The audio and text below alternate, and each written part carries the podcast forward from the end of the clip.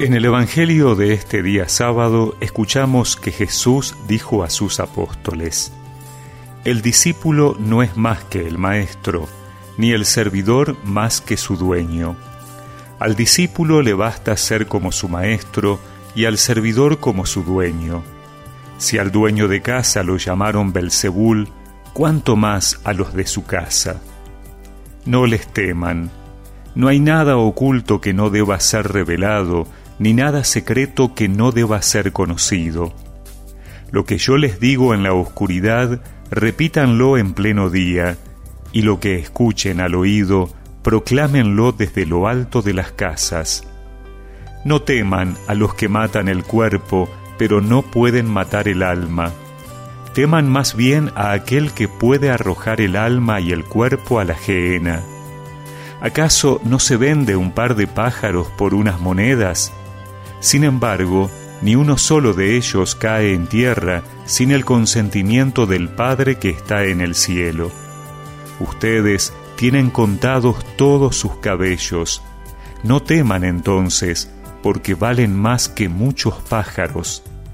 Al que me reconozca abiertamente ante los hombres, yo lo reconoceré ante mi Padre que está en el cielo pero yo renegaré ante mi Padre que está en el cielo de aquel que reniegue de mí ante los hombres.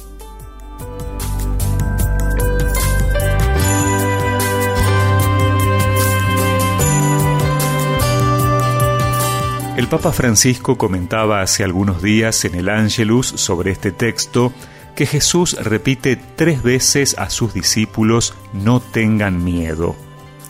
Poco antes les habló de las persecuciones que tendrían que soportar por causa del Evangelio, una realidad que sigue siendo actual.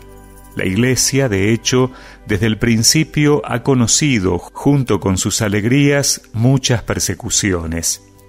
Parece paradójico. El anuncio del reino de Dios es un mensaje de paz y de justicia, fundado en la caridad fraterna y en el perdón, y sin embargo, encuentra oposición, violencia y persecución. Jesús, no obstante, nos dice que no temamos, no porque todo irá bien en el mundo, sino porque para el Padre somos preciosos y nada de lo que es bueno se perderá. Por eso nos dice que no dejemos que el miedo nos detenga, sino que temamos otra cosa, una sola cosa, que Jesús representa a través de una imagen que utiliza hoy, la imagen de la Gehenna. El valle de Gehenna era un lugar que los habitantes de Jerusalén conocían bien. Era el gran vertedero de basura de la ciudad. Jesús habla de él para decir que el verdadero miedo que hay que tener es el de desechar la propia vida. Y dice Jesús, sí, tengan miedo a esto, como si dijera, no hay que tener tanto miedo a sufrir incomprensiones y críticas, a perder prestigio y ventajas económicas por permanecer fieles al Evangelio, sino a desperdiciar la existencia buscando cosas de poco valor que no colman el sentido de la vida.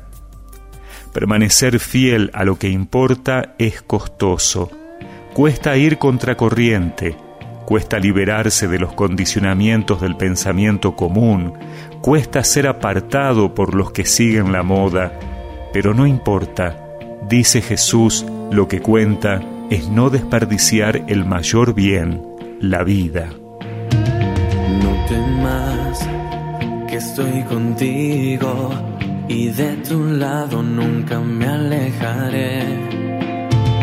Confía porque delante de ti caminaré. Oh. Y recemos juntos esta oración. Señor, dame la capacidad de discernir qué es lo valioso en mi vida y la decisión para permanecer fiel a ti.